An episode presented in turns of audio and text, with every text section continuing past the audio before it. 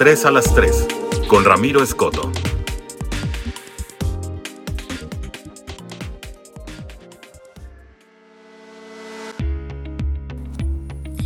¿Qué tal? ¿Cómo está? Bienvenido. Gracias por acompañarnos. Esto es 3 a las 3, el podcast informativo de GDL Post y ramiroescoto.com.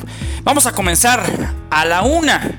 El gobernador del estado de Jalisco, Enrique Alfaro Ramírez, pues hoy dio varias noticias con relación al tema del cáncer. Entregó apoyos a organismos que luchan contra el cáncer a nivel general. Anunció también que el presupuesto para estos organismos aumentará el 50% el próximo año. Anunció que las obras del Instituto de Cancerología se van a retomar en 2022 con una inversión de 100 millones de pesos con modificaciones al proyecto original.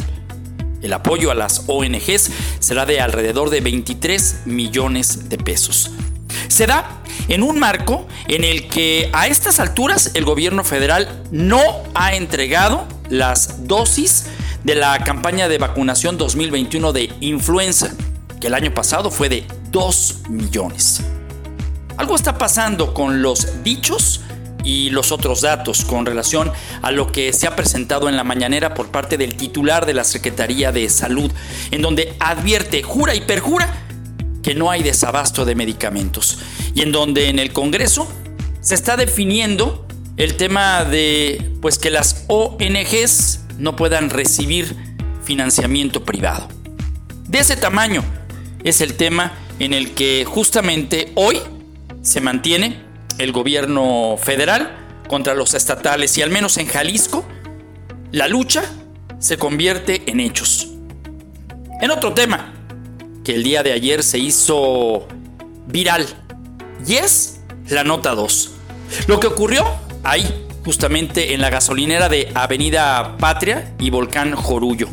Esta, la que vende litros con un precio más barato y que ayer una veintena de automóviles, se dijo, habían sido afectados porque presuntamente las bombas surtieron agua con gasolina.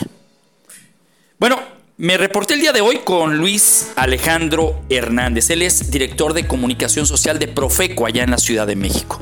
Me dio a conocer el estatus que guarda una denuncia que se presentó la semana pasada en otra gasolinera, la de Avenida Mariano Otero, que también había dado agua con gasolina.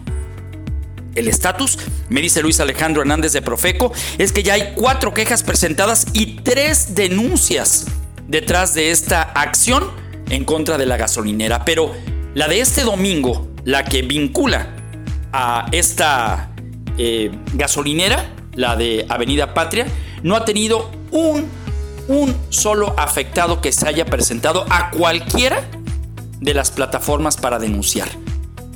Me decía Alejandro Hernández que no puede la Profeco dar seguimiento a un hashtag o a una denuncia por redes sociales. Los afectados tienen que acudir a las instalaciones de la Profeco aquí en Guadalajara o puede llamar al número de la Profeco o puede hacer una denuncia a través de la página de internet de la propia Profeco dando cuenta de lo sucedido. Y eso es el primer motivo para que comience una investigación seria.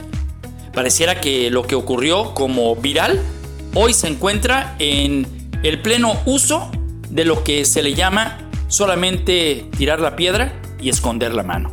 Así que ojalá y que en el transcurso de este lunes o de mañana martes tengamos más situación de denuncia que se pueda presentar en contra de esta presunta mala práctica. Vamos a la tercera. Y es que Apple se está preparando para la época de compras de fin de año. Ya tentó a los seguidores y demás audiencia y hoy lunes presentó la nueva cara de la MacBook Pro, bien equipada con los dos nuevos chips creados por la propia empresa. Esta, la Mac Pro, es la más poderosa hasta la fecha. Viene en dos tamaños, de 14 y 16 pulgadas. La batería tiene un rendimiento de hasta 21 horas y esto, por supuesto, también ha generado una atención especial. A ver, vamos a los precios.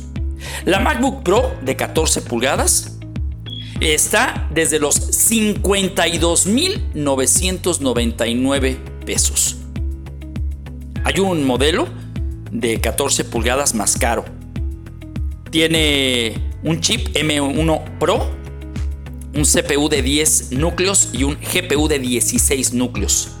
Y tiene un terabyte de almacenamiento. Este te cuesta 66.499 pesos. La MacBook Pro de 16 pulgadas, la más barata te cuesta 71.999 pesos.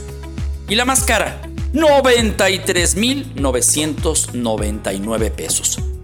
Ahí te dejo las 3 a las 3.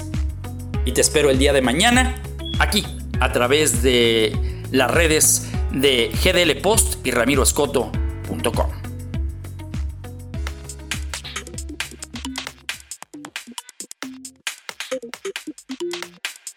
3 a las 3 con Ramiro Escoto.